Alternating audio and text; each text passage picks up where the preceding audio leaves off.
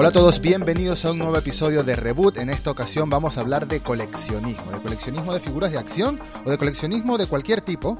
Em, y para ello tenemos un invitado muy especial. Su nombre es Dexeo, es el responsable del canal de YouTube Frontera Geek. Búsquenlo por favor, suscríbanse, hace reseñas de figuras de acción, hace reseñas de películas y de muchos clásicos del horror y del cine de los 80 y los 90 que son, son videos bastante adictivos. Lo conocí viéndolo en YouTube y lo contacté para invitarlo al programa. Y bueno, Dexeo, ¿Cómo estás? Bienvenido y muchas gracias por acompañarnos.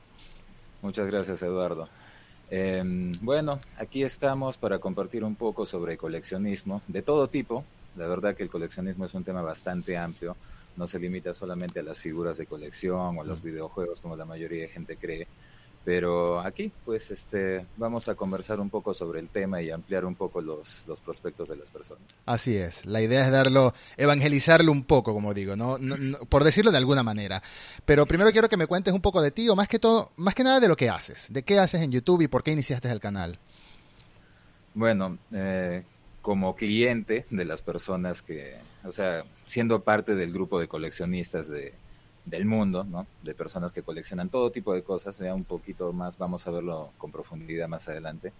Pero bueno, como coleccionista, yo siempre me quejaba de que los videos que veía sobre reseñas para entender, para saber, para aprender sobre si es que yo quería tener algún artículo de colección dentro de mi propia colección, pues este, nunca estaban completos, mm. nunca eran este, lo que yo esperaba, siempre faltaban detalles, siempre faltaba algo que yo decía, pucha, pero esto debería estar ahí, ¿no? Entonces, eventualmente tenía tanto material, eh, mis propios amigos me decían que si sabía tanto de este tema, pues, ¿por qué no lo hacía yo mismo, no? Mm. Y lo consideré y dije, pues, bueno, si nadie lo hace, lo voy a hacer yo, ¿no? Entonces, así fue como empezó el canal de, Frontera Geek, que, bueno, una de las partes más importantes es precisamente el, el tema del coleccionismo, ¿no? Las reseñas de figuras de acción, eh, próximamente también vamos a empezar a reseñar otro tipo de cosas como libros, este, bueno, no libros de literatura formalmente o como todo el mundo lo entiende, sino por ejemplo libros relacionados a videojuegos, a las mm. mismas franquicias, ¿no? Eh, pero el tema del coleccionismo es muy importante y también como, bueno, todas las personas tienen siempre múltiples intereses. No, nos, no nos cerramos a una sola franquicia, a un solo interés, ¿verdad? Entonces empezamos a hacer también lo que es las reseñas de películas, los cómics narrados, porque todo eso hace un conjunto, ¿no? Cada, cada figura de colección que nosotros tenemos pertenece a una franquicia, pertenece a, un, eh, a una película, a un videojuego. Entonces, eso es lo que, eso es lo que alimenta estas, estos fanatismos, ¿no? la historia de estos personajes, la historia de estas franquicias. Y por eso es que empezamos a ampliar también el contenido del, del canal a estos ámbitos, ¿no? Sí, sí, te entiendo completamente y creo que estoy muy de acuerdo porque casualmente este, este programa Reboot empezó como un podcast de noticias de cine y televisión. La idea era eh, publicar solamente noticias casi todos los días, episodios breves de 15 minutos, pero llegó un momento que quise ampliar el abanico también, abrirlo a más temas y empezar a meter mucho más mi opinión directamente sobre películas, sobre series. En mi trabajo del día a día em, soy redactor en una página web, en un medio de comunicación, en Gizmodo en español, y ahí siempre plasmo mi opinión. Entonces dije, bueno, voy a hacer lo mismo, pero en audio también, para, para abrir el abanico al programa. Y, como, como mismo lo dijiste, a nosotros nos gustan muchas cosas, no solo uno. Todo el tema del fandom, todo el tema de las fricadas, entre comillas, o el, o el contenido de este tipo, eh, había que abarcarlo. Y por eso también quiero ahora este año meterle más al coleccionismo y meterle eh, contenido relacionado a cualquier tipo de reseñas. Empezamos con series, empezamos con películas y, vamos viendo para dónde vamos yendo. Es, es, bastante divertido. Uno lo hace por entretenerse y llega un momento que se crea una comunidad, ¿no? Una comunidad y uno comparte con la comunidad y, es parte de, lo placentero. Pero hablando del coleccionismo, ¿para ti qué es coleccionar, Dexeo? Bueno, el coleccionar es un tema muy amplio. O sea, eh, yo creo que el valor de una colección lo da cada persona. Mm. ¿no? Hay personas que coleccionan desde estampitas, que para otros pueden no tener ningún tipo de valor, ¿no? pero para la persona que lo hace, que sabe más del tema, evidentemente pues representa algo muy importante. ¿no? Coleccionar yo creo que es simplemente, es diferente creo coleccionar de acumular. Sí, sí. Hay personas que son acumuladoras, ¿no? Y consiguen artículos de todo tipo y a veces no tienen ni idea de, de qué es quién es, qué representa. ni nada por el estilo, ¿no? Entonces yo creo que el coleccionar tiene una base en el conocimiento, ¿no? Mm. Si, bueno, la mayoría de personas que están en el canal o que siguen el canal son muy fanáticas de todo lo de Depredador, ¿no? Mm. De la saga de Depredador. Entonces yo creo que eh, tener figuras de depredadores porque las personas han visto esta película, les ha gustado, se han informado más del tema, de todo este universo y es por eso que, que coleccionan pues precisamente tanto figuras como cómics, historietas y demás, ¿no? Mm.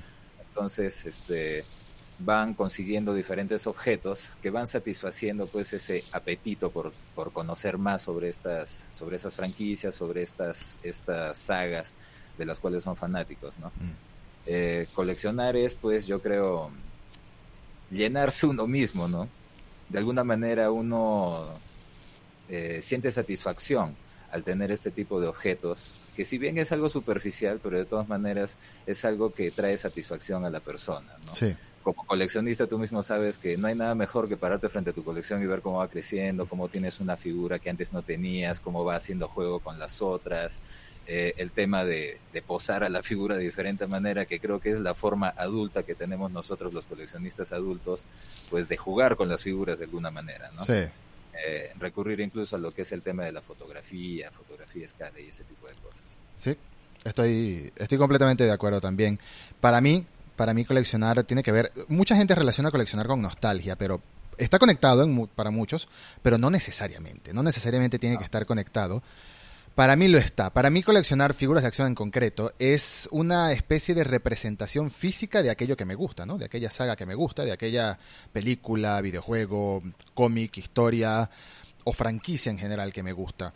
Em, es una representación física. Es para mí más valioso, para mí, porque conozco mucha gente, tengo amigos que coleccionan Blu-rays y tienen 400, 500 películas en Blu-ray, pero yo prefiero tener una figura de, de, de un alien, por decirlo de alguna manera, de un alien, que tener la película de Alien en Blu-ray. O sea, porque la película la puedo ver en streaming, la puedo ver en internet. Prefiero tenerla, me parece como una representación más para mi gusto concreto, más física. Y por supuesto, lo que hablas de posarla, de cambiarlas de pose de vez en cuando, de conseguir aquella joyita que pensabas que no ibas a tener porque quizás salió hace muchos años y ya no se consigue, y de repente la consigues usada o la consigues revendida, o la marca saca una nueva edición, ¿por qué no? De la figura, eh, terminas llenando poco a poco este, esa, esa, esa colección que querías.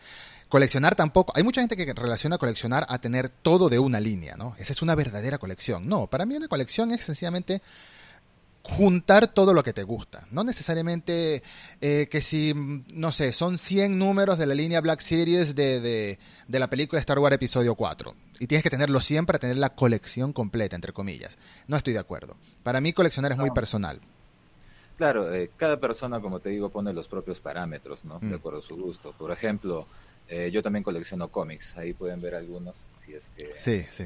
la cámara deja verlos. Sí, los veo. ¿no? Entonces, por ejemplo, eh, yo puedo ser coleccionista de los números uno de todas las series de Batman. Mm. Batman número uno, Detective Comics número uno, Gotham Knights número uno. Esa puede ser mi colección.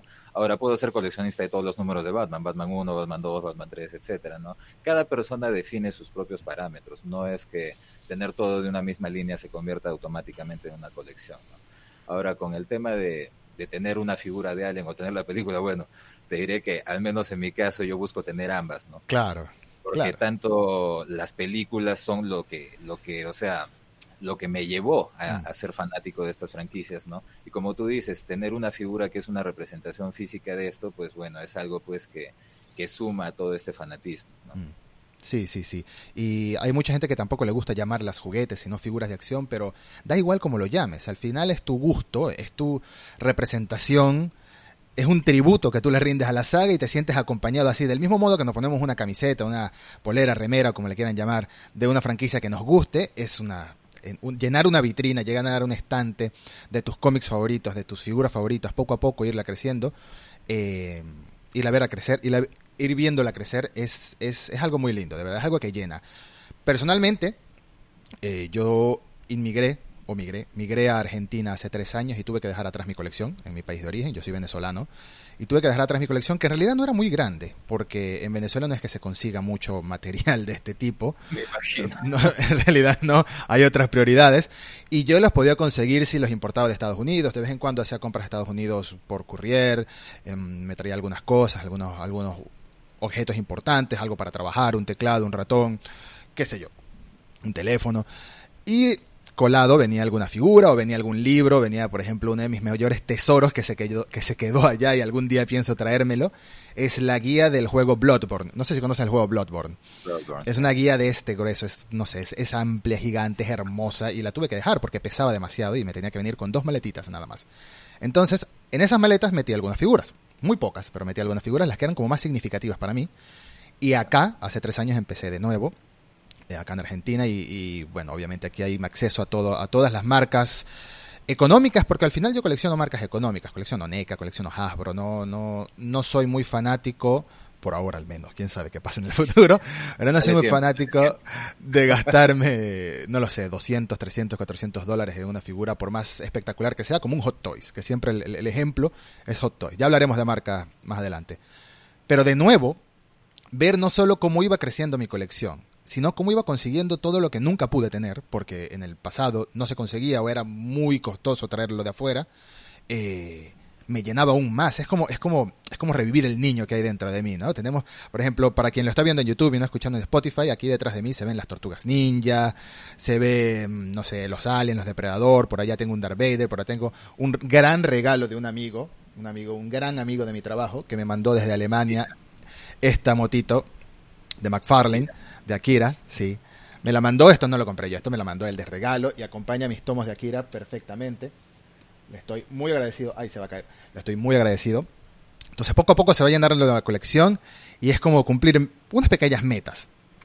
Esto se relaciona mucho al materialismo para algunas personas, pero no lo es. Es, es, es una pasión, de verdad. De verdad que creo que es una pasión. Coleccionar es una pasión para muchos y, y, y es algo muy bonito. Sí, bueno, te diré que yo vengo de familia de coleccionistas. ¿Y sabes por qué? Pues porque mis padres son cinéfilos. Mm. Siempre, siempre me recuerdan que ellos iban a, al cine matiné, ver muy noche, ya veían películas a toda hora. Y aparte también siempre han sido muy asiduos a la música, sobre todo al rock. Mm. Entonces mi padre coleccionaba ya desde que era niño, incluso desde que era joven este, long plays, cassettes, eh, luego ya salieron los DVDs, los discos compactos, los CDs, y fue ampliándose la, la, la colección. Pero para que veas, por ejemplo, acá he preparado algunas cositas para que vean. ¿Tú recuerdas el VHS? Claro, crecí con el VHS. Nosotros conseguíamos ah. los VHS originales de las películas en su momento, ¿no? Por ejemplo, esta de Toy Story, que es una de las películas que creo que a toda persona ya que tiene cierta edad, sí. como nosotros, bueno, le enmarcó, ¿no? Y que está relacionado también con el tema del coleccionismo, porque claro. es una historia de juguetes, ¿no? Claro, claro. Y como por ejemplo también estas que son clásicas, ¿no? Las de Star Wars. Las de Star Wars, sí. Mira, las tienes con, protegidas con plástico y todo. Era con el, con el plástico original, porque bueno, siempre hemos tenido la costumbre pues precisamente de, de cuidar mucho todo lo que nosotros conseguíamos para nuestras colecciones, ¿no? Y así como, como también teníamos películas, pues también, este, como te digo, el tema del rock, ¿no? Eh, sí. La banda favorita de mi padre Led Zeppelin sí. consigue pues este todo tipo de, de, de, tesoros de colección que no se reducen pues específicamente al tema de, de figuras, ¿no? Sí, sí. Ejemplo, libros. Esta edición de colección de, no sé si lo llegas sí, de Alice Cooper. Alice Cooper, exactamente. Y este, bueno, es una presentación bastante curiosa porque es como que él está metido en la cárcel, una cosa así. Entonces, nosotros hemos siempre adquirido todo tipo de cosas porque nos gustan muchas cosas, ¿no? Mucha, mm. tenemos muchos gustos, tanto en películas, en música, ¿no? Entonces, eh, siempre hemos adquirido, hemos continuado nosotros con el tema de, de, hacer crecer la colección en todos los ámbitos en los que nos gustan, ¿no? Sí. Este, incluso los cassettes. Imagínate, cassettes. cassettes. Sí. Mucha gente hoy en día no sabe qué es un cassette. No, y tampoco nunca van a saber la relación que había de un cassette con un lapicero para poderlo girar y poderlo hacer. La mayoría no sabe. Este es de Mega, por ejemplo, que es de mi banda de, metal favorita, como ya podrán ver allá en los pósters. Veo los pósters. y de Deep Purple también veo. Sí, rock clásico, pues, ¿no? También es la base de todo, creo. Es la base de todo. Yo comencé mi primera colección oficial, así como con como con ganas de coleccionar algo fue de CDs, de CDs originales y llegué a tener, no sé, 60, 70, pero que, que no son tantos en teoría, pero estamos hablando de un niño de 10, 11 y 12 años que guardaba el dinero de la comida semanal para que se supone que tenía que comer en el colegio, no lo comía, no comía en el colegio, me hacía, me hacía, no sé, me, compraba lo más barato o algo para guardar la mayor cantidad posible y una vez al mes iba y me compraba un CD. Y esa fue mi primera conexión, todavía está en casa de mi padre por allá. Sin embargo, yo soy de esa clase de víctimas, de traumas, de, de este estrés postraumático casi, que todavía recuerdo el día que llegué de secundaria a mi casa y mi madre había regalado absolutamente todos mis juguetes. Los había donado a la iglesia, no me acuerdo. Todos, todos. En el momento me molestó mucho porque obviamente ya yo no los usaba como juguetes, pero los tenía por nostalgia y por cariño. Pero hoy en día, casualmente, eh, el canal este de, YouTube que es muy famoso del mexicano Matt Hunter, que eh, colecciona vintage, es un canal de, Es un mexicano que colecciona figuras vintage y tiene, no sé, 800 mil seguidores, tiene muchos seguidores. Eh, en estos días, hace, hace, hace, hace, unos meses abrió una caja de juguetes de los 90. Él es más de 70 y 80, pero abrió una caja de juguetes de los 90, que era sorpresa. Compró una caja con una colección a ver qué tenía, ¿no? Y fue sacando juguetes de Street Sharks, juguetes de Batman de la línea de la serie animada. Y yo, y yo casi llorando, ay, yo tenía todo eso, mamá, porque le, le, mandé un WhatsApp a mi mamá y le dije, mamá, todavía me recuerdo de ese día y estoy tan molesto. Y me dice, no puede ser que todavía te acuerdes. Claro que me acuerdo, porque son cosas que más nunca voy a volver a tener. De hecho, me meto en Mercado Libre, en la tienda por excelencia de artículos nuevos y usados en Latinoamérica, y veo una figura de Street Shark que yo tengo y la cantidad de dinero que cuesta es una locura, es una locura. Hoy en día, si está en buen estado, es una locura. Y yo cuido mucho mis cosas. Yo cuido mucho mis cosas, mis figuras. Eh, las cuido mucho. Y lamentablemente de, mi infancia, entonces, lo que me quedaron fueron los pocos juguetes que tenía en casa de mis padres, padres divorciados, porque mi padre no regaló, mi madre sí, y los CDs. Y los CDs los tengo con mucho cariño todavía. Lamentablemente están en, en otro país. Algún día espero tenerlos de vuelta conmigo. Pero coleccionar para mí no es de familia, es, es algo que nació en mí, pero me parece muy, muy, muy admirable y muy interesante que sea una colección familiar en la que me estás hablando, de música, de libro, de todo, y me imagino que el que comenzó con las figuras eres tú. Eh, bueno, más o menos. Más o menos. cuando, cuando uno es niño, pues este, cualquier colección que tengas de, muñecos, llamémoslo como lo que eran en ese momento, ¿no? Sí. muñecos, no depende de uno, no depende de lo que te dan tus padres. Claro. Entonces, este, bueno, las primeras colecciones que yo tengo, bueno, que tenemos aquí, porque como te digo, es una, es un tema familiar, pues este, venían pues como regalo de mi padre, ¿no? De mi padre, mi madre, ellos nos regalaban a mí, a mis hermanos, este, muñecos, ¿no? Que hasta ahorita, felizmente, tenemos la gran mayoría uno que otro, pues, este, sufrió uno que otro accidente propio de la, del trato infantil. Ya sabes cómo es eso, pero, este, pero la mayoría de cosas felizmente las tenemos, ¿no? Ahora, el tema de las colecciones más últimas, al menos en tema de figuras, bueno, esas sí han ido ya por mi cuenta cuando yo ya he sido adulto, ¿no? Mm. Pero a la par hemos ido adquiriendo otras cosas, o sea, ya es, ya es una vida haciendo esto, entonces, este, como que no hay una etapa definida, ¿no? Mm, Solamente es en determinado momento amplías y empiezas a traer algo más, ¿no? Algo nuevo. Sí, siempre, siempre estás buscando el nuevo santo grial, ¿no? Siempre estás buscando la nueva figura que deseas. Para mí, por ejemplo, en este momento quiero una reina alien de NECA, estoy obsesionado con obtenerla, pero son difíciles de conseguir ahorita. me hubieras dicho antes para sacarla acá, justo lo tengo aquí arriba. quiero una reina alien de NECA para acompañar, porque aquí tengo varias figuras de, de alien también. Em, Como tú dices, es uno de los santos griales. Creo que el, una colección de Alien está completa en el punto de que tienes a tu reina. Sí, totalmente, totalmente. Y lo que pasa es que llego a este, migro, empiezo de cero, por así decirlo, porque tengo muy pocas que me traje, como te comenté. Empiezo de cero y veo este paraíso de figuras y quiero comprarlas todas de una vez, pero es demasiado dinero al mismo tiempo. Tienes que ir poco a poco, tienes que irte controlando. Em, pero es muy bonito obtener esa figura en específico. Y hablando de figuras, vamos a empezar a hablar de figuras de acción en específico. Ya hablamos de que se puede coleccionar, primero vamos a dejarlo claro, se puede coleccionar cualquier cosa. Se puede coleccionar desde, es muy típico en Venezuela, no sé, capaz es algo de toda Latinoamérica, pero es muy típico en Venezuela de el bar en la casa de tus abuelos, la esquinita que es el bar, y hay latas de gaseosa de muchos años, de muchas marcas, que por alguna razón acumularon gatas de gaseosa porque, no sé, la edición del Mundial del 86, entonces tenía una, la Pepsi tenía una, un futbolista en específico, qué sé yo. Coleccionar se puede coleccionar lo que sea.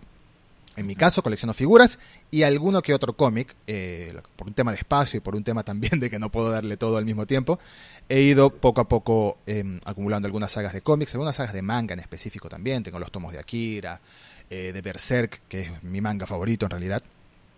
Pero coleccionar se puede coleccionar cualquier cosa. Ahora, hablando específicamente de figuras de acción, quisiera como hacer una especie de mm, introducción de cómo empezar a coleccionar si todavía no estás coleccionando. Hablar un poquito de las marcas, hablar un poco de, diferencias de precio, de diferencias de estilo, de articulación, de estatuillas.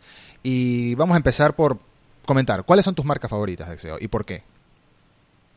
Bueno, depende un poco de la franquicia, ¿no? Mm, eh, eso es muy importante, sí en el tema de Depredador, Alien, los temas de las películas de terror, por ejemplo, una de las marcas que se maneja bastante bien es NECA, ¿no? que es una de las más conocidas.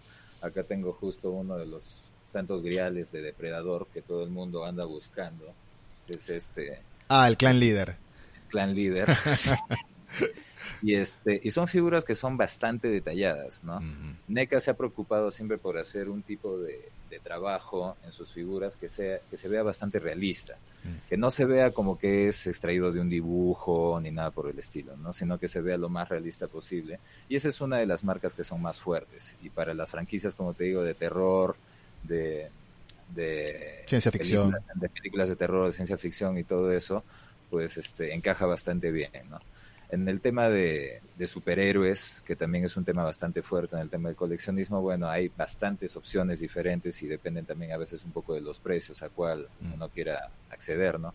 En el tema de Marvel tenemos en escala de 6 pulgadas los Marvel Legends, que es una línea que tiene ya, me parece, cerca de dos décadas, cuando empezó con Toy Biz, ¿no? Antes de que pasara a manos de Hasbro. Y este y en el tema de DC Comics, pues antes tenía DC Collectibles, antes llamado, se llamaba DC Direct, cuando era la, el ala directa de DC Comics, luego pasó a ser DC Collectibles, y paralelamente pues también tuvimos lo que era eh, la línea de DC Universe Classics de Mattel, que luego se fue, eh, fue cambiando de nombre varias veces, aunque eran los mismos productos, pero cambiaban de nombre, no sé por qué tanto cambio de nombre, ¿no? A veces depende de la escala, hay escalas que son de 6 pulgadas, hay escalas que son de 3.5 pulgadas, como por ejemplo los G.I. Joes, este, que también son unas de las colecciones bastante fuertes. También tengo algunos G.I. Joe y algunos vehículos, perdón, algunos vehículos de esa época. ¿no? Entonces, este, también hay de Star Wars, hay en múltiples escalas, ¿no? Hay en 3.5, ahora hay las figuras de Black Series, ¿no? Entonces, hay muchas opciones para que las personas puedan acceder a, aquellas franquicias que les gustan. ¿no? Sí, sí. Más que todo, creo que eh, depende de un tema monetario, porque como tú dices, hay figuras, los Hot Toys te bajan 300 a 400 dólares cada figura. Sí. ¿no? Y hay otras figuras que valen 15 a 20 dólares, que son las de las líneas domésticas, digamos. ¿no? Mm. Eh, para definirse, creo que uno primero tiene que definir qué tema es el que quiere coleccionar o qué temas quiere coleccionar y la escala es un tema bastante importante. A partir de que uno tiene eso, pues tiene varias opciones y ahí dependerá la estética, el costo y también el tema de las articulaciones, ¿no? que para muchos es bastante importante, incluyéndome. Sí, sí, eh, es muy cierto, sobre todo dependiendo de qué quieres hacer con la figura. Yo sé que tú te dedicas también en gran parte, parte de tu hobby, em, bueno, y a nivel profesional en el canal de YouTube, es la fotografía a escala, ¿no? La fotografía a escala lo que se llama es posar a dos figuras en una situación que parezca real. vamos a resumirlo de la manera más simple posible. Posar a una, dos, tres, cuatro, la cantidad de figuras que quieras en una situación que parezca real. Y es algo que, por supuesto, hay gente que hace cosas increíbles, que hace dioramas o que sale a la calle y usa fuegos artificiales para efectos, cámaras, juegan con la exposición, etcétera. Pero es algo que se puede comenzar a hacer para los novatos, como yo, de hecho, que yo, yo em, he estado jugando, por así decirlo, como tú dices, la manera con la que los adultos jugamos con las figuras, es cambiándolos de pose o sacándole fotos. es algo que puedes hacer con un fondo negro, una buena luz y tu celular. O incluso puedes usar un monitor, ajustas un poco la iluminación para que el fondo de la imagen se relacione un poco a la figura y, le creas como una especie de fondo virtual falso. Eh, pero es algo muy bonito. En mi caso, hay mucha gente que dice que, el coleccionismo de figuras, el coleccionismo como tal, no los juguetes, el coleccionismo como tal empezó con Star Wars. Y puede que tenga razón en gran parte, en los 70, puede que sea al menos uno de los inicios. Pero hoy en día hay una, hay una amplia gama de, diferentes tipos de figuras, diferentes tipos de precios, de tamaños, etcétera. Y creo que estamos viviendo una era muy buena para coleccionar, sobre todo porque si tú ves una figura de NECA del 2008 y ves una figura de NECA de hoy, y el, la evolución del rostro, del esculpido del rostro, de las articulaciones. Eh, por ejemplo, los primeros, los primeros Terminator que salieron, los primeros T-800 o, de la primera película, no tenían articulación en la rodilla. Eran las piernas fijas. Entonces, hoy en día tiene articulación en las rodillas, en los tobillos, al principio del muslo. Eh, eh, es, es una evolución que han ido viviendo las marcas y hablando de las marcas económicas, las marcas que cuestan entre 15, 25, 30 dólares cada figura, dependiendo de la figura, si es un pack doble, etcétera. Porque Hot Toys, y aquí, y aquí espero que ninguno de los que me escucha, bueno, si alguno de los que me escucha, no se sientan aludidos, pero a mí no me gustan mucho los Hot Toys porque siento que son... Eh, más que todo hay un grupo de coleccionistas que lo siente como una élite, ¿no? Como si tú o coleccionas hot toys y lo demás es malo. Y no, no es así, son diferentes escalas, son diferentes tamaños. La magia de un hot toy para mí, o de, o lo que más me gusta de un hot toy es su tamaño. Una escala de un sexto es una figura de este tamaño que se ve a distancia, es, es muy imponente, ¿no? O es como una estatua de un cuarto, una, de una marca de Sideshow, por ejemplo, que eso es, eso es otro mundo, eso son estatuas ya, que cuestan cientos de dólares, 600, 700 dólares.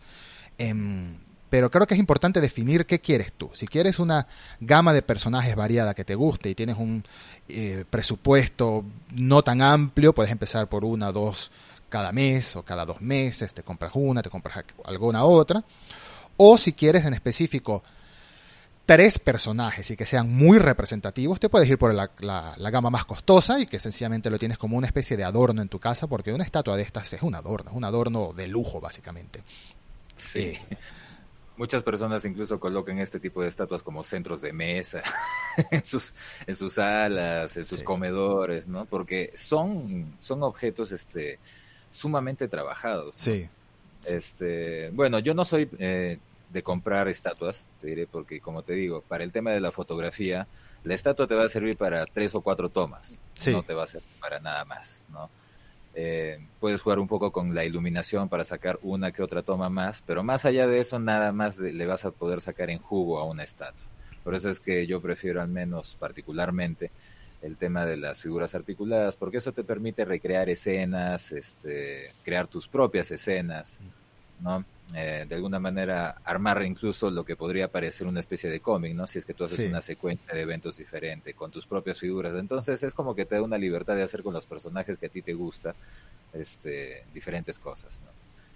La cosa también con el tema de las, de las marcas, pues bueno, supongamos que una persona quiere coleccionar este, eh, Marvel, que es uno de los temas que está bastante fuerte ahora, mm. pues yo, por ejemplo, diría que la, línea de Marvel Legends es la más idónea, ¿no? Porque son figuras de línea doméstica, valen entre 20, 18 a 25 dólares aproximadamente cada figura, ¿no? Sí. Eh, eso sin tener en cuenta los costos de envío y todas esas cosas que lamentablemente a los países latinoamericanos, pues nos incrementa el costo de las colecciones, ¿no? En Estados Unidos estas cosas las encuentran en los supermercados, en los demás países como que no tenemos esa libertad, ¿no? Entonces nos limita un poco el tema de las colecciones.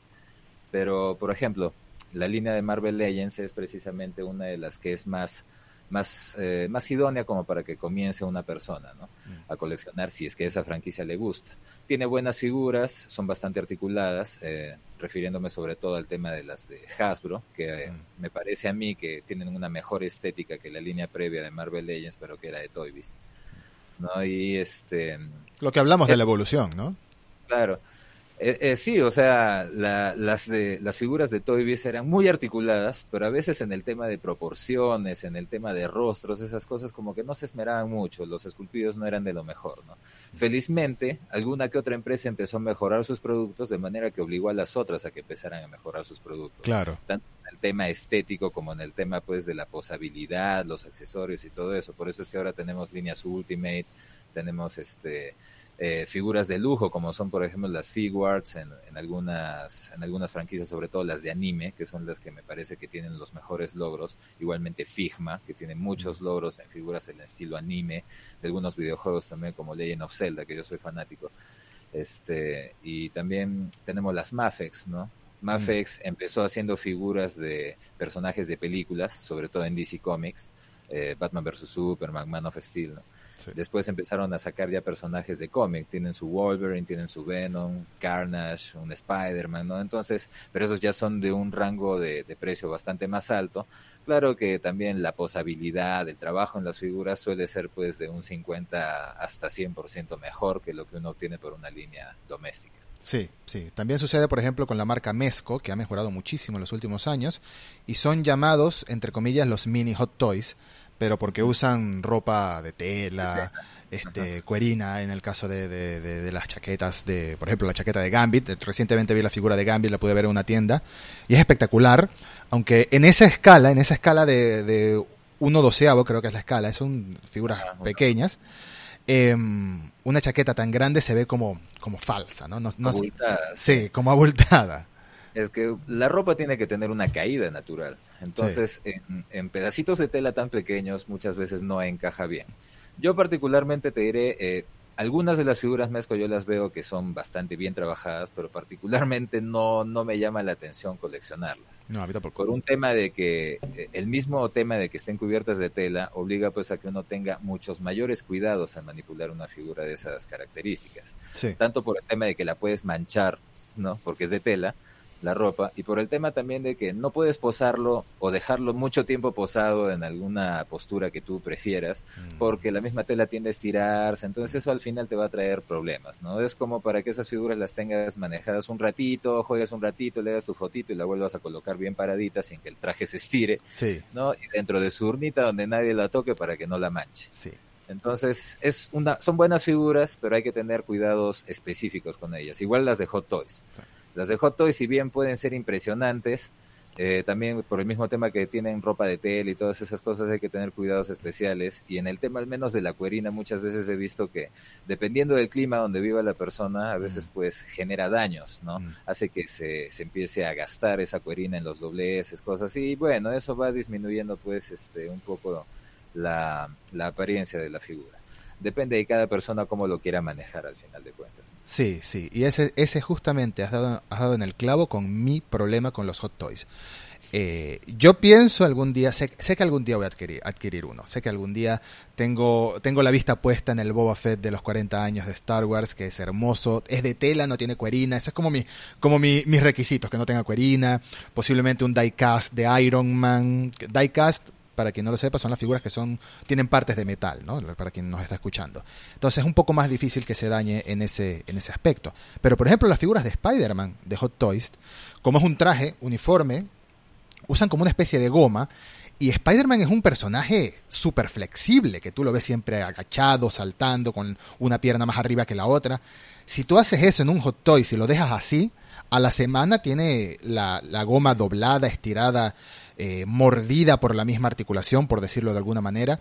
Entonces son figuras que tienen que estar muy estáticas y tienes que, no los puedes tener así, quien esté viendo en YouTube no lo puedes tener así como los tengo yo en este estante, tienes que tenerla cerrada en una vitrina de, de vidrio para que evitar el contacto con el polvo y eso no pasa con el plástico, con el plástico no pasa eso, con el plástico es mucho más sencillo, tú, bueno, el otro día que estaba sacando una fotito, eh, lo que hice fue usar un cepillo de dientes.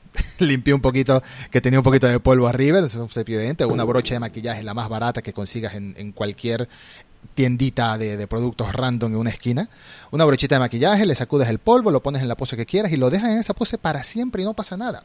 No pasa nada, dependiendo, claro. Hay figuras que son muy pesadas y la misma articulación puede sufrir por el peso, por eso requieren alguna base. Por ejemplo, el Newborn de Alien de NECA Ese no se para sin su base. No se para sin su base. También el, el, el, Armored Assassin de Predator, que es muy alto. Se puede parar, pero yo lo tengo aquí, aquí no se ve, pero yo lo tengo aquí apoyado a la misma repisa.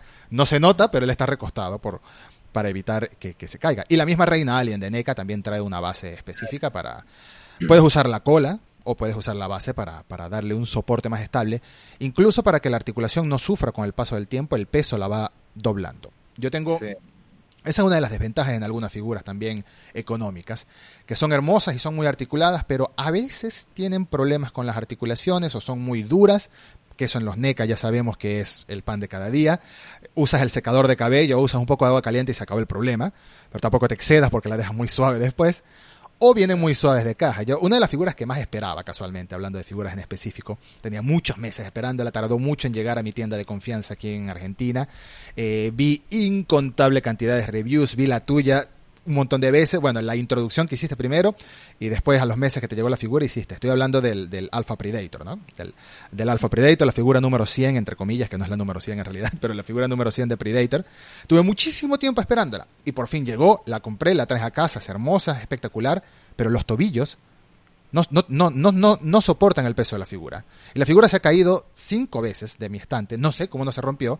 Entonces, el, el Ultimate Dog Alien que tengo, el, el, Alien de Alien 3 de, de NECA, trae una, una base, y yo no uso la base con el Dog Alien, se la tuve que poner al Predator en una pierna para, para evitar que se caiga, porque milagrosamente no se rompió.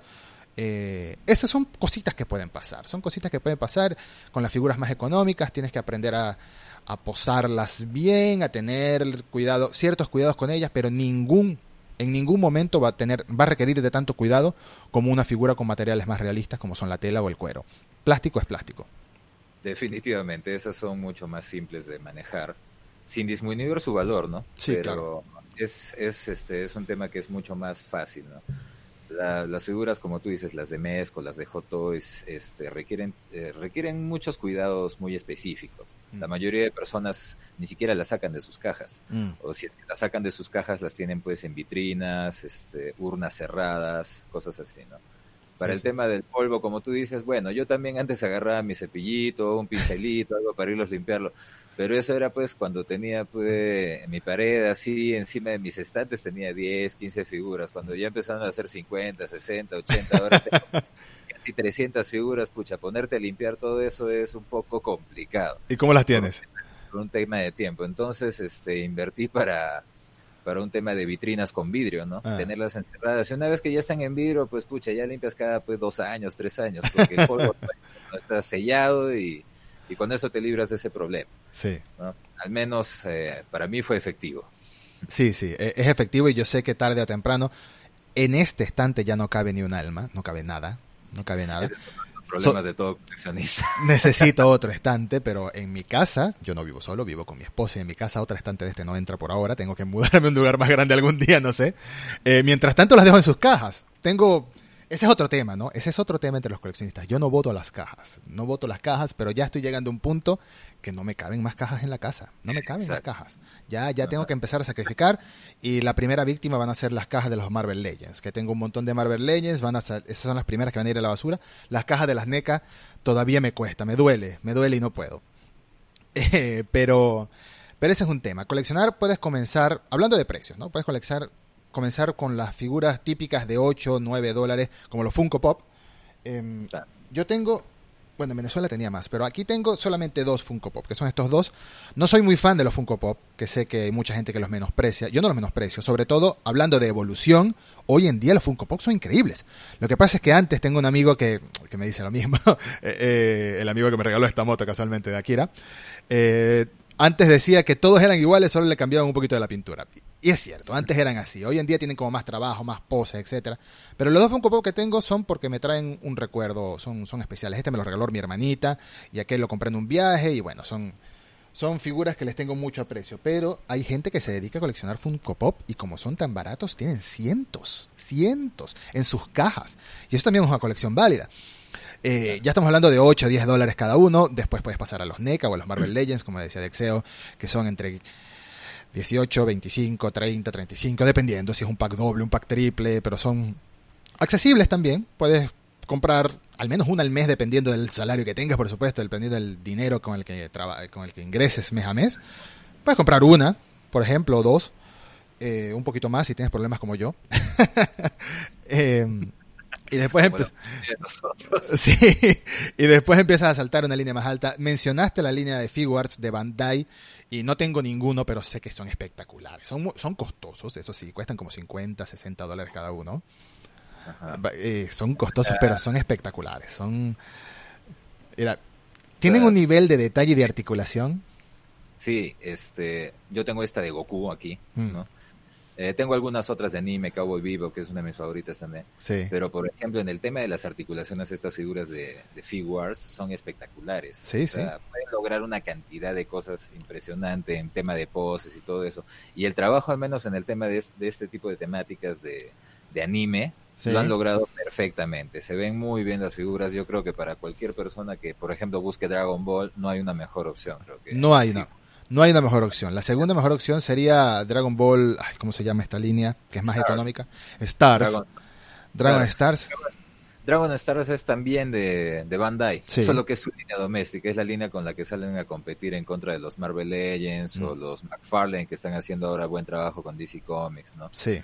Es porque los figures, bueno, suelen costar entre sus 50 dólares más o menos, 40, mm. 50 dólares cuando recién salen. Conforme van pasando los meses, esas figuras se incrementan 10, 20, 30, 40, 50 dólares, no sé por qué, pero bueno, Dragon Stars es otra de las opciones, ¿no? Es la línea doméstica de Bandai para competir con las otras. Sí, y si le sumamos el impuesto que yo llamo el impuesto latino, el impuesto por vivir en Latinoamérica, también se suma, se duplica el precio en algunas ocasiones con esta clase de figuras. Las Figmas son espectaculares. Yo quiero una Figma de Berserk, pero cuesta una locura de dinero. Primero, no se consigue en Argentina, tienes que importarla de páginas como Hobbylink Japan, por ejemplo, .com, que para este tipo de figuras es muy buena pero cuesta una locura de dinero y dije, bueno, algún día seguro la tenga, algún día quizás la tenga, si no será esa, será otra. Pero al menos apuesto a cosas más realistas. Apuesto a una figura de esa y no una Prime One, por ejemplo. Las estatuas de Prime One, Google, quien está escuchando o viendo esto, Google Prime One.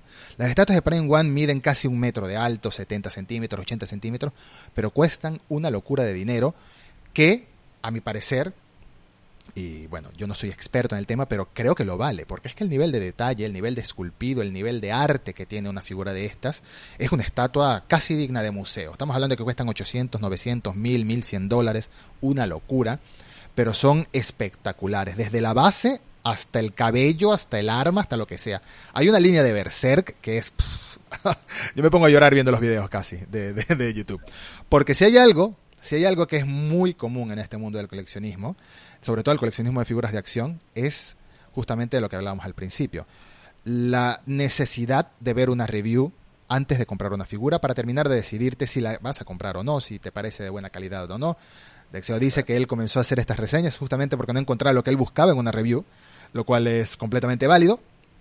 Eh, y es lo mismo que uno hace, por ejemplo, al ver una reseña de, un videojuego o al leer una crítica de una película. Estás buscando una opinión para ver si vale la pena invertir tu dinero o tu tiempo en ella, dependiendo del producto, ¿no?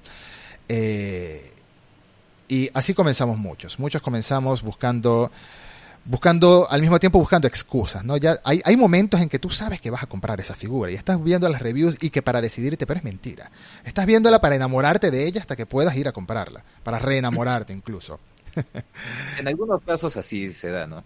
Hay otros en los que sí, yo he visto una review y antes de que yo empezara a hacerlas, porque desde que empecé a hacerlas muchas veces lo que he hecho es he comprado la figura y si al final de la review no me convencía, pues pasaba a manos de alguien más, ¿no? Mm. Eso por el tema de que yo ya estoy trabajando en el canal con el tema de, de las reseñas de figuras. Pero sí me ha pasado antes que pues veía una reseña y encontraba algún detalle que no me agradaba a nadie, por más que yo estaba muy entusiasmado con adquirir esa figura, al final no lo hacía, por un detalle específico. ¿no? Sí. Al menos en el tema de las figuras, uno está buscando ciertas características.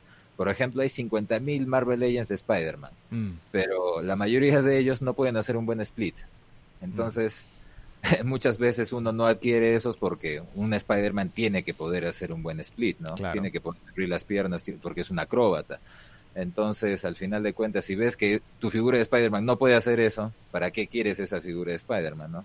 Al final terminas esperando porque salga otra. Las reseñas ayudan bastante para eso. Sí. Me parece que es incluso un poco más específico para este tema que para el tema de películas. Porque en el tema de películas, música, ese tipo de cosas, mucho depende de, del gusto de la persona. ¿no? Sí, es muy subjetivo. Hay personas que les gusta mucho el estilo de las películas de Marvel, este jocoso, familiar, ¿no? Hay muchas personas a las que no nos gusta tanto ese estilo. Mm. Preferimos algo más serio, algo más trágico, algo más oscuro. Entonces, este, en el tema de películas, yo creo que yo nunca recomendaría que una persona se guíe de una crítica o de una reseña para ir a ver o no una película. Yo creo que cada persona debe eh, este, Tener su sacar- propio criterio. claro, tener su propio criterio y evaluarla de acuerdo a sus propios parámetros, ¿no? Mm. Porque al final de cuentas en temas de gustos no hay buenos ni malos, es gusto, ¿no? Cada persona tiene el suyo propio. Sí. En el tema de figuras ahí sí creo que tener referencias sí ayuda un poquito más. Sí, sí, estoy de acuerdo también. Por ejemplo, yo también escribo, por supuesto, para mi trabajo, escribo críticas de películas, críticas de series, eh, críticas de videojuegos. También estoy incorporándolas aquí al canal.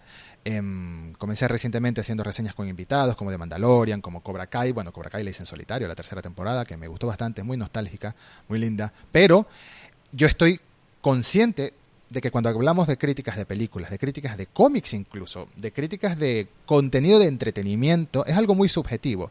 Y personalmente, eh, cuando busco una crítica de alguien, es porque ya conozco cómo habla o cómo escribe esa persona y quiero escuchar su crítica, esté o no esté de acuerdo al final, ¿no? Es como parte de, de- mi disfrute, ¿no?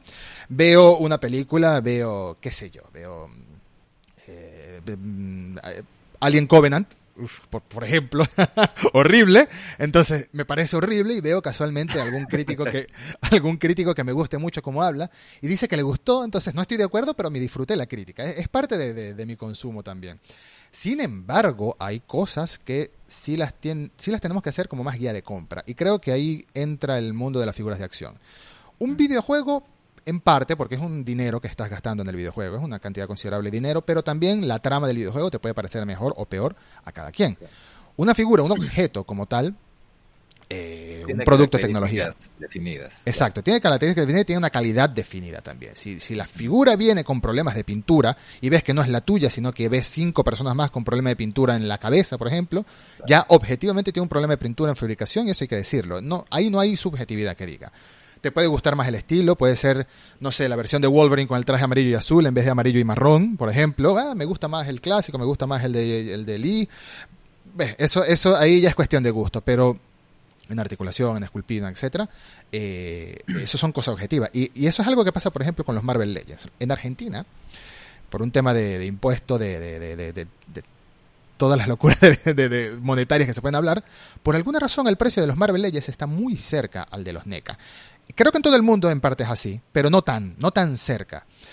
Y ves un NECA, ves un NECA Ultimate, todo lo que trae, y ves un Marvel Legends, y, y no compensa una cosa con la otra. El problema es que NECA no tiene, no tiene personajes de superhéroes. Entonces, si tú quieres personajes de superhéroes, bueno, te terminas comprando el pack que trae un Superman con un Alien, por ejemplo, por el Superman, pero cuesta muy caro también porque es una edición exclusiva Porque son exclusivos. porque son exclusivos. Pero entonces es como que tú dices, fíjate, por ejemplo, aquí atrás, para quien, para quien esté viendo YouTube, tengo la figura de The Shape of Water, de- del, del pescado este de Guillermo del Toro, por decirlo de una manera muy despectiva. Guillermo del Toro es uno de mis directores favoritos. Pero el pescado es de Guillermo del Toro. Tú ves la figura, el trabajo, el detalle, las transparencias, el esculpido en el rostro, y tú dices, esto pareciera que costara mucho más de lo que en realidad cuesta. Y cuando ves que por un poquito menos, no mucho menos, aquí en este país, por supuesto, te compras, qué sé yo, el, el, el, el- profesor Xavier de... Bueno, el profesor Xavier tiene un gran accesorio, un gambito de Marvel Legends, un gambito de Marvel Legends que el rostro no es muy bueno, que digamos, y tú dices, no puede ser, no, no, no, no lo comparo, no lo equiparo. Ahí está el problema en el tema latinoamericano, ¿no? en, la- en lo regional, que los precios fluctúan mucho dependiendo del territorio y en relación a lo que sería productos de supermercado en Estados Unidos o en Europa también, en España también, en, vas a un Walmart, vas a un Ikea, no sé, y te con- bueno, en Ikea no creo, pero vas a un Walmart, un supermercado de estos y te consigues eh, desde Funkos hasta Marvel Legends, hasta NECAs, hasta lo que sea. Sí, pues en las tiendas por departamentos, ¿no? Como Mm, se les exacto. llama.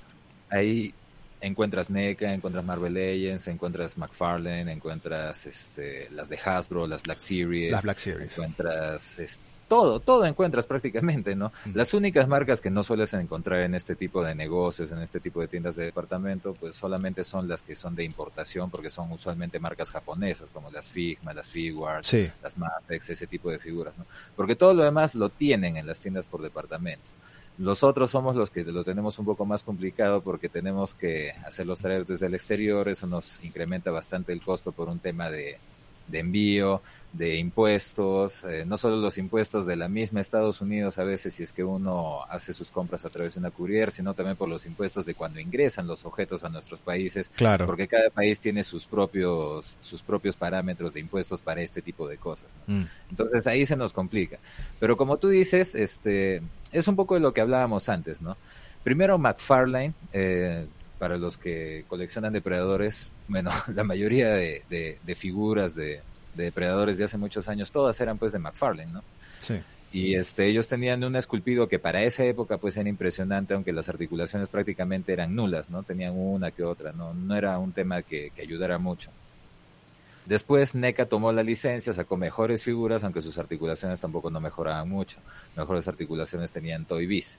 Toy Biz eh, no tenía muy buen esculpido, obligó a que otras marcas empezaran a mejorar. Eventualmente, cada vez que una marca mejora sus productos, obliga a las otras a que lo hagan también mm. para ir pues compitiendo junto con ellas. ¿no? Claro. El problema con los Marvel Legends es que creo que reutilizan demasiado sus moldes. Sí. En fin, si uno compara, como tú dices, un depredador de NECA con una figura de Marvel Legends, pues un depredador de NECA tiene 100% más de trabajo encima. Mm. Y es, es como tú dices, es inaudito que cuesten casi lo mismo, mm. ¿no? Porque hasta en el tema de material nada más, un depredador tiene mucho más tamaño, es más plástico, por ese lado nada más ya uno ya, o sea, ya el, el costo debería ser bastante mayor y casi no es el caso. Dentro de los Marvel Legends hay figuras que sí tienen muy buenos trabajos, por ejemplo, eh, Cable, ¿no? Mm, Uno de los personajes de X-Men, que es una de las mejores figuras, creo yo, en Marvel Legends, que tiene un molde específico, le han puesto accesorios específicos, cosas así. ¿El, cable de las películas recientes o cable de cómics? No, el de los cómics. Ok. Yo, yo no manejo mucho este universo cinematográfico, en el tema de Marvel, al menos de DC Comics sí, pero en el de los cómics, hay dos versiones incluso de cable, ¿no? Hay una que es más antigua, que me parece que es este correspondiente al arco de cómic de Messiah Complex, del complejo de Mesías, pero el clásico, el que, bueno, el que se considera clásico, que es el de Jim Lee, ¿no? Mm. El que aparecía en la serie de los, de los X-Men de los 90. Por ejemplo, esa figura es bastante buena, tiene cualquier cantidad de detalles, tiene armas específicas, está muy bien pintado, aunque podría estar mejor, pero dentro de todo está bien pintado, ¿no? Sí. Pero si comparamos esa, por ejemplo, con un Black Bolt, que es el mismo molde de toda la vida, simplemente que con una cabeza diferente y con el cuerpo pintado con un par de rayas, es inaudito que una figura como esa pues cueste lo mismo que las otras que traen cualquier cantidad de accesorios, que tienen un trabajo específico, ¿no? Sí. Entonces yo espero que eventualmente esa marca empiece a hacer un trabajo bastante más personalizado por cada personaje, ¿no? Como lo hacen en Star Wars. En Star Wars, en la línea de, Black Series, tienen un trabajo mucho, mucho mejor. O sea, cada, cada personaje tiene un molde definido. Si bien utilizan, este, reutilizan partes, pero no se nota tanto, ¿no? O sea, parece que le ponen más cariño a esa o que quizás los coleccionistas de esta línea son un poco más exquisitos y tienen que otorgarles un mejor trabajo. Con los Marvel Legends creo que los compran ya porque ya empezaron la colección y tienen que continuar, ¿no? Sí. Para ir completando sus, sus, sus equipos, eh, eh, diversos, diversos grupos de personajes que obedecen a cómics específicos, como por ejemplo los de la era de Apocalipsis y todo eso. ¿no? Mm, mm yo espero que eventualmente al menos este Hasbro empiece a mejorar un poco el tema de los Marvel Legends. Tienen muy buenas figuras, pero también tienen otras que la verdad es un reuso de molde, de molde continuamente, entonces como que eso ya empieza a aburrir un poco. Sí, y, yo creo que tiene que ver también con la monopolización, aunque creo que es una palabra muy severa al respecto, pero la monopolización de, de la licencia de Marvel Comics en la línea barata, ¿no? En una gama económica. Es Hasbro es la que los hace. Si quieres algo más costoso y algo mejor, bueno, te vas para Mesco, te vas para Hot Toys, etcétera. Pero en los baratos o Mafex, o, Pero en los baratos está Hasbro y bueno, es, es, su público.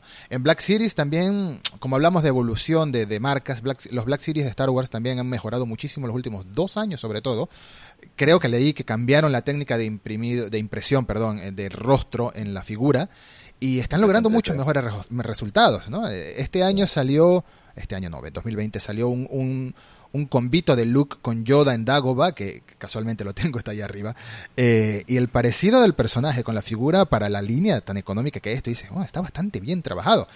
Antes no era así, tú ves la figura, por ejemplo, de Jin Erso, de Rogue One, de hace unos cinco años o cuatro años, no sé, y, eso no parece Felicity Jones, no parece la actriz en lo absoluto. Es, es un personaje femenino en figura de acción chica y, ya, así de sencillo. Con un traje que, bueno, se parece al de la película. Y en eh, algunos casos no parece ni siquiera mujer. En algunos casos, sí, sí, sí, completamente. completamente. Tan mal trabajada que también, también, también, las mujeres en estas líneas domésticas eh, la, salen muy perjudicadas porque no, no les dan tanta articulación como el cuerpo de los hombres. ¿no? Es muy mucho que en el codo tienen un solo punto de articulación en vez de tener dos. Eh, Jean Grey en el tripack este de Cyclops, Wolverine y Jean Grey de Marvel Legends, por ejemplo. Es un cuerpo muy sencillo, muy, muy limitado a nivel de pose. Y al final si vamos a empezar a concluir el episodio, creo que una de las conclusiones es que al final todos estos productos no son para niños. O sea, hay, los niños los compran, la mayoría, o sea, muchos niños los compran, muchos niños disfrutan de estas figuras, pero la mayoría, la gran mayoría, el público al que se dirigen estas marcas es a los adultos, porque tú no le vas a ofrecer a un niño un niño de 9 años, un niño de 10, de 10 años, una figura de Jason Borges en Viernes 13, parte 4, ¿no? O sea, ¿qué va a saber quién es Jason Borges? Un slasher, no, no, no tienen ni idea de qué es un slasher. Eso es para adultos, eso es para adultos que crecimos con esas, con esas películas, eh, que le tenemos cierta nostalgia a este estilo de terror tan ochentero, ¿no? Que algo que ya no se hace y que cuando lo hacen es de nuevo para nosotros, como el regreso de Halloween, es para este público. Eh, son productos para adultos. Y los adultos buscamos ciertos estándares, dependiendo de, de, la, de, la, cantidad de dinero que estemos dispuestos a, gastar, por supuesto, pero buscamos ciertos estándares, buscamos ciertos parecidos, buscamos ciertas licencias, buscamos ciertos productos y creo que el caso más sorprendente para mí eh, es Depredador, porque Depredador, aunque existen canónicamente eh, cuatro películas, cuatro películas, sí, cuatro películas, cuatro películas es lo que existe Depredador, eh, la cantidad de figuras de depredador, si hablamos solo de NECA que existen, son 105, 106 figuras, es una locura. Y que se vendan y que se coleccionen al nivel de colección. 112 ya son estas. 112. Bueno, imagínate. es, una locura. Y, tú ves y tú dices, o sea, yo tengo en mi colección 7. Y cualquiera podría pensar, bueno, ya es suficiente. No, no, es que ahorita salió el Lost Predator que se le prenden los ojitos y quiero el Lost Predator que se le prenden los ojitos. O sea, es, es, es por tener la, la no la colección completa, porque son demasiadas, pero sí las que más me gustan, las más atractivas. A mí me gustan mucho los depredadores raros, como el, el este que es como un cyborg que salió hace poco, que es tributo a la línea Kenner. Laser Shot. Laser Shot. Técnicamente no es bonito, pero como es extrambótico, como es excéntrico, me llama la atención y me gustaría tenerlo incluido para que no se parezca tanto a, las otras que tengo. Todas las marcas reutilizan moldes también, el depredador sucede, con, más que todo con el molde del Jungle Hunter, del City Hunter, los reusan el el formato del cuerpo, pero cambian mucho. Si podemos dar algunos consejos para, para comenzar a, coleccionar, ya para despedirnos, eh, yo creo que sería primero y principal definir qué es lo que quieres coleccionar, qué es lo que te gusta. Siempre, estás siempre, siempre es posible arrepentirse, siempre es posible decir, bueno, mira, coleccioné las figuras de las tortugas ninja y ya no las quiero, las vendes, así de sencillo. Eh, siempre va a haber alguien que las busque, sobre todo porque se agotan. En Latinoamérica, en España, no, no es como en Estados Unidos que hay en todo el tiempo en el producto. Eh, siempre creo que es primordial comenzar. ¿Qué representación física de qué franquicia o qué videojuego qué película quieres tener en tu colección? Y si quieres tener una colección múltiple o una sola pieza que sea la pieza, bueno, también vas buscando tus opciones. Pero coleccionar es posible hacerlo en cualquier momento y con cualquier presupuesto posible, en realidad. Claro, eh, bueno, y también algo que creo que es bastante importante es que uno esté completamente convencido de lo que va a comprar. Porque como coleccionista, no me dejarás mentir, pero creo que muchas veces nos ha pasado que nosotros adquirimos una figura en ese momento porque decimos tenemos que tener este personaje. Mm. Como por ejemplo muchos adquirieron en su momento la Rogue de Toy Biz porque era la única Rogue que había. Ah. Y pues. horrible esa la, la, figura era una deformidad horrible, pero todos la consideramos. Los que ya la tenían estaban felices porque tenían su rogue. y los que no la teníamos la considerábamos porque era la única Rogue que teníamos para completar a nuestros X-Men, ¿no? Aunque la figura fuera horrible. Mm. Entonces, este, algo que yo he aprendido a lo largo del tiempo es que si uno no está convencido con la figura que va a adquirir, es mejor que no la adquiera, mm. porque eventualmente va a sacar, van a sacar otra versión que, que, esté mejor. Al menos en el tema, los de Marvel han empezado a hacer eso continuamente. Ya ni siquiera creo que valga la pena conseguir las figuras buff porque este, luego los empiezan a editar solos y completos en caja y incluso con más accesorios. Entonces, si uno no está convencido, es mejor dejar pasar. Como tú bien has dicho, ya lo hemos conversado antes, en el tema de, para empezar a coleccionar, bueno, simplemente hay que ver qué presupuesto tiene uno, hacer las averiguaciones este, correspondientes, tratar siempre de buscar el mejor precio. Incluso hay mercado este, de figuras usadas, ¿no? Eso ya depende de cada persona. También se pueden adquirir muchas, yo he adquirido muchas figuras usadas porque ya era difícil conseguirlas, pues, este, nuevas por un tema de antigüedad y cosas, ¿no? Hay muchas opciones.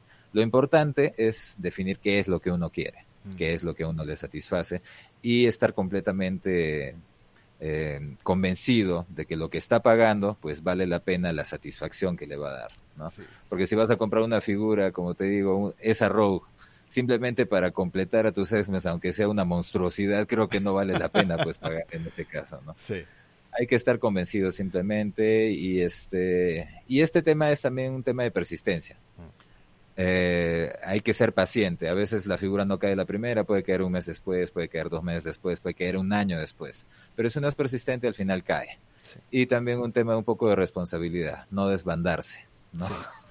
a veces nos pasa eso a los coleccionistas que queremos todo y nos desbandamos un poco y este y luego estamos en problemas, ¿no? Entonces hay que también tomarlo con un poco de calma. Las figuras van a estar ahí, eventualmente con un poco más de dinero quizás se puedan conseguir, pero van a estar ahí. Entonces hay que tomarlo con calma. Creo, creo que has dado en la clave en muchos de los aspectos que dijiste, o en todo lo que dijiste, porque uno puede ser muy impulsivo al ser coleccionista. Uno puede ser muy. Ves una figura, ves la review, y te enamoras y al final terminas arrepintiéndote o no queriéndola. Me pasó casualmente con una estatuilla de un Iron Man, es, lo que más recuerdo, o es lo más reciente, que me enamoré de esa figura, me enamoré de otra, venían como en conjunto, o sea, quería tener los dos, era del universo cinematográfico de Marvel, y llegó un momento que dije, no, yo quiero mis articuladas, quiero mis articuladas, voy a deshacerme de este, afortunadamente la pude vender, porque siempre existe el mercado de segunda mano, pero siendo sinceros, y, si me escuchan en mi casa, que seguro me van a escuchar, siendo sinceros, no debí haberla comprado en un primer lugar. No, debí, no perdí dinero, afortunadamente, eh, pero eso ya es por un tema más local, de la inflación y todo ese tema. No perdí dinero, pero este hay que ser bastante, hay que, hay que uno cuando arranca a coleccionar al principio es muy impulsivo, pero poco a poco cuando se van llenando tus estantes y cuando estás viendo lo que cuestan las figuras y lo que cuesta conseguir una figura en específico, si estás esperando esta no las reemplaces con otro, guarda el dinero, espérate que llegue, siempre va a aparecer. Siempre va a aparecer la figura tarde o temprano, así sea usada, y poco a poco va a ir creciendo tu colección de una manera que te va a satisfacer y creo que eso es lo, lo, lo bonito de esto, ¿no? En mi caso, colecciono más que todo películas de 80s, películas de 90s, películas de Del Toro que me gustan mucho y un puñado suelto de cositas por ahí míticas, como por ejemplo tengo un Darth Vader y un Luke de Star Wars. Por ahora no he sentido ganas de tener más nada. Bueno, bueno, quiero un Boba Fett, pero no se consigue Boba Fett de Black Series. No se consigue, algún día lo tendré. Y tengo muchos Gundams, porque me gustan mucho las maquetas de armar de Gundams. Eh, y están, están entre mis favoritas. NECA creo que es mi marca favorita. Este, Hasbro también hace cosas muy buenas. Eh, coleccionar McFarlane. ese McFarlane mejoró muchísimo. Yo le tenía, yo le tenía mucha idea a McFarlane hace unos años, pero últimamente está haciendo cosas increíbles. Y creo que el Azrael es la prueba, ¿no? Con la línea, el Azrael, el Joker de, acá lo tengo, el Joker de Arkham Asylum, es una figura espectacular. Mira. Está muy bien trabajada, tiene muy buenas articulaciones. Lo único en lo que estas figuras últimamente creo que Em, fallan un poco, que tienen alguna falencia, es que traen muy pocos accesorios, ¿no? Entonces, pero para el precio que tienen estas están más baratas incluso que un Marvel Legend, cuestan 20 dólares cuando un Marvel Legend cuesta 25. Sí. Son casi 10 a 15 dólares menos que un depredador, entonces como que uno tampoco no le puede pedir demasiado. Eventualmente yo creo que McFarlane va a cobrar un poco más, pero va a entregar figuras más completas. Sí tenemos ahí un buen, también es una buena opción las de McFarlane. Yo por la escala no quería entrar a ellas, pero sus productos están tan buenos que al final lo terminé haciendo. Sí, sí, ese, ese, es un tema también. Eh, creo que también es un punto muy importante saber y estar consciente de lo que estás pagando. Si estás pagando algo con un precio bajo, no puedes esperar que sea un Hot Toys. Puedes esperar la mayor calidad posible acorde a su precio. Así de sencillo. Y eso está bien. Eh, la mayor parte de las personas que escuchan este programa lo escuchan en audio, pero quiero invitar a todos que pueda pasar por YouTube, porque ahora para finalizar el episodio vamos a mostrar, quiero invitar a Dexeo a, mostrar cuáles son para él algunas de las joyas que tiene en su colección, y yo voy a mostrar las mías, ¿por qué no? ¿Cuáles son, Dexeo, las, las joyas que tienes en tu colección? Muéstralas en la cámara rapidito y dinos por qué es para ti especial. A ver. Bueno, yo soy bastante fanático de lo que es The Legend of Zelda que es un videojuego, muchos lo conocerán ya. Eh, la historia de Link y la princesa Zelda luchando contra Ganondorf. Y bueno, una de las cosas más inusuales que tengo en mi colección es precisamente esto. ¡Qué maravilla! es la espada maestra de The Legend of Zelda, la espada de Link. Es, este, como verán ahí, tiene un brillo espectacular porque es precisamente de metal. Sí. ¿no? No tiene filo, pero se le puede sacar. Okay. Espero que nunca sea necesario usarlo, pero bueno, como va el mundo últimamente, quizás se desate el apocalipsis zombie y me será bastante útil. Te será útil. ¿Cómo lo conseguiste? bueno, esa, aunque no lo crees, esta la obtuve en mercado local sabe Dios cómo habrá llegado a alguna tienda, por ahí me pasaron el dato y de inmediato pues fui a cazarla. Claro. Porque en este caso a veces son, se sienten como cacerías, ¿no? Sí, sí. Pero esta es una de las joyitas que creo que tengo en la colección porque es algo que fuera de lo común, ¿no? Todo el ah. mundo tiene figuras de colección, pero una espada es algo bastante raro. Y bueno, es de mi, una de mis sagas favoritas, ¿no? Fantástico, fantástico. Está increíble, está increíble, ¿verdad? Sí. Otra de las joyas, creo que para todo el mundo, bueno, es este que ya lo habíamos mostrado antes, ¿no? Que es el Clan líder. que es uno de los depredadores más buscados por la mayoría de personas. Próximamente va a tener su reseña también en el canal. Eh, bueno, esta también, para quienes sean fanáticos de Led Zeppelin, es una estatuilla de Jimmy Page, ¿no? Este tiene cierto grado de articulación, no es mucho como las figuras que eran antiguas, pero bueno, es una también de las joyitas. Mm. Eh, no puedo hacer un acercamiento ahorita, pero incluso tiene su cigarro en la boca. es una de las joyitas también que tenemos por aquí. Eh, bueno, yo soy muy fanático de Batman, sobre todo de, en, temas cinematográficos del Batman de Ben Affleck. Sí. Esta es la figura Mafex de, ah. del Batman de la Justice League. Vi la reseña de tu canal, se ve muy buena. Claro, tenemos la reseña, eh, es espectacularmente buena. Este, también soy fanático de Batman en el tema de la serie animada. Este es el Batman de la serie animada, ¿no? Que tiene el diseño propio de, del gráfico de, de Bruce Timm. De Bruce Timm, de aquella mm. época, ¿no? Que es una línea de figuras muy específica, con características muy propias y que es bastante amplia, ¿no? Mm. Este, bueno, otra de las joyitas que también mucha gente busca todo el mundo ama al Joker de Heath Ledger. Sí. es la figura Mafex de esa. Este, yo particularmente soy más fan del, del, Joker de Jack Nicholson, me parece el Joker definitivo hasta ahorita. Pero bueno, esta también es una de las joyitas porque la mayoría de gente pues ama a este personaje y por lo mismo que tanto lo aman, pues este, las figuras tienden a revalorizarse, ¿no? Sí, sí, sí. Este, por ahí tengo alguna que otra joya más, es un poco más complicado acceder a ellas ahorita, como la Reina Alien o una serie de batimóviles en escala real. Ah, este, fantástico. Los he visto en tu, en tu review también. Claro, tengo las dos reviews de dos de ellos. Tengo uno que no he hecho, que es el de Adam West, que lo voy a hacer próximamente, que también tiene a su propio Adam West con su Robin de Bird World. Y un batimóvil más que me está llegando, y bueno, y algunas cositas más. Justo en el canal estamos preparando un video para mostrar al menos el grueso de la colección que tenemos, tanto vintage como las más nuevas, eh, no solo de coleccionables de como figuras de acción, sino también el tema de los cómics, los libros, las cosas que tenemos, el tema de música, películas y todo. Y eso mm. es algo que vamos a estar presentándoles también próximamente en el canal. Fantástico, hay que verlo, hay que estar pendiente. Frontera Geek en YouTube, búsquenlo. Bueno, voy a dejar los enlaces, por supuesto, tanto en las notas en Spotify como en YouTube, el enlace al canal de Dexeo, porque es buenísimo. En mi caso, mis joyitas eh, bueno, mis joyitas son algunas sentimentales, algunas eh, por figura como tal, ¿no? Como ya dije, el, Funko que me regaló mi hermanita es para mí muy sentimental.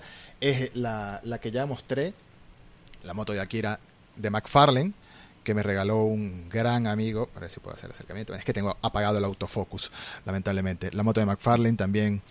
Eh, es, es, una figura espectacular que yo nunca pensé que iba a tener porque es tan grande y tan detallada la moto que me encanta, me encanta. ¿Qué más? ¿Qué más tengo por aquí? Otro regalo que me trajo. Esto es una maqueta del el Gundam, se llama Hyakushiki. Es cromado y solo se consigue en la tienda oficial de Gundam en Japón. Este es armable, ¿no? De los que se arman. Y me lo trajo un gran amigo de, de allá y por eso también tiene mucho valor sentimental, además que es uno de mis Gundam favoritos, por así decirlo. Técnicamente no es un Gundam, pero es uno de los personajes o de los, de los mechas de la serie Gundam eh, que más me gustan. Y este otro Gundam que no lo puedo mostrar porque está muy metido, pero ya va. Lo que sí tengo es la caja. Este Gundam, que es un Metal Build de Bandai Tamashinations. Es una figura bastante costosa que conseguí un precio ridículamente bajo. Tiene pinta de que es uno de esos stocks que no le habían cambiado el precio, pero es de metal, es diecast, es, no es armable, es articulada y me encanta. Me encanta, me encanta. Es, costosa por los escasas, ¿no? Esa, serie de, de, Metal Build la hacen, hacen muy pocas unidades. Y por último, el último que voy a mencionar, aunque tengo varios Alien, varios Depredador también, es esta figurita que se ve aquí, que es un pop, es de material de plástico como los Funko, pero es de Guillermo del Toro. Y estoy enamorado de esta figura, es espectacular, está inspirada en la primera película de él, que es Cronos, tiene brazos inspirados en sus gustos y en su película, por ejemplo aquí se ve el brazo de Hellboy, se ven brazos como de Kaijus, se ve la mano del Paleman, aquí con el ojo en la mano, también, también tengo el Paleman de NECA ahí atrás. Eh, un robot clásico estilo japonés de los 70, de los 60, un, mecha, y algo aquí como, como el, de Perdidos en el Espacio, se parece. Más o menos, y algo aquí tipo Lovecraftiano. Eh, es una figura que me gusta mucho, me gusta mucho y la tengo, algún día cuando tenga más espacio voy a recopilar todo lo que tengo de Del Toro juntito en su propia repisa. Em, bueno, Dexeo, muchísimas, muchísimas gracias por participar. Espero que este episodio eh, lleve a muchas más personas al coleccionismo, los incite a, comenzar a coleccionar, a, ver qué joyas quizás tienen guardadas vintage, porque también las colecciones, no hemos hablado de colecciones vintage, pero el mundo vintage es otro mundo que puedes que tengas en, el ático de, la casa de tus padres una joya guardada. Ah, mira. Ah. Es un juego de Nintendo 64, ahora también se considera vintage. Sí, por supuesto, se han pasado 22, 23 años desde que salió ese, ese juego, el Ocarina del Tiempo. Eh, quizás en la casa, en la casa de tus padres, en el ático, hay alguna figura que no tienes ni idea y capaz cuesta, no sé, mil dólares, algo así. Hay gente que descubre esas joyas en su, en su, en sus trasteros, en, sus garajes, en sus estacionamientos, em, y no lo saben. Pero el mundo vintage también es un mundo muy lindo. El coleccionismo, como dijimos, es representación física de algo que nos gusta y, y para muchos es felicidad. Coleccionar es felicidad. Así de sencillo. Sí.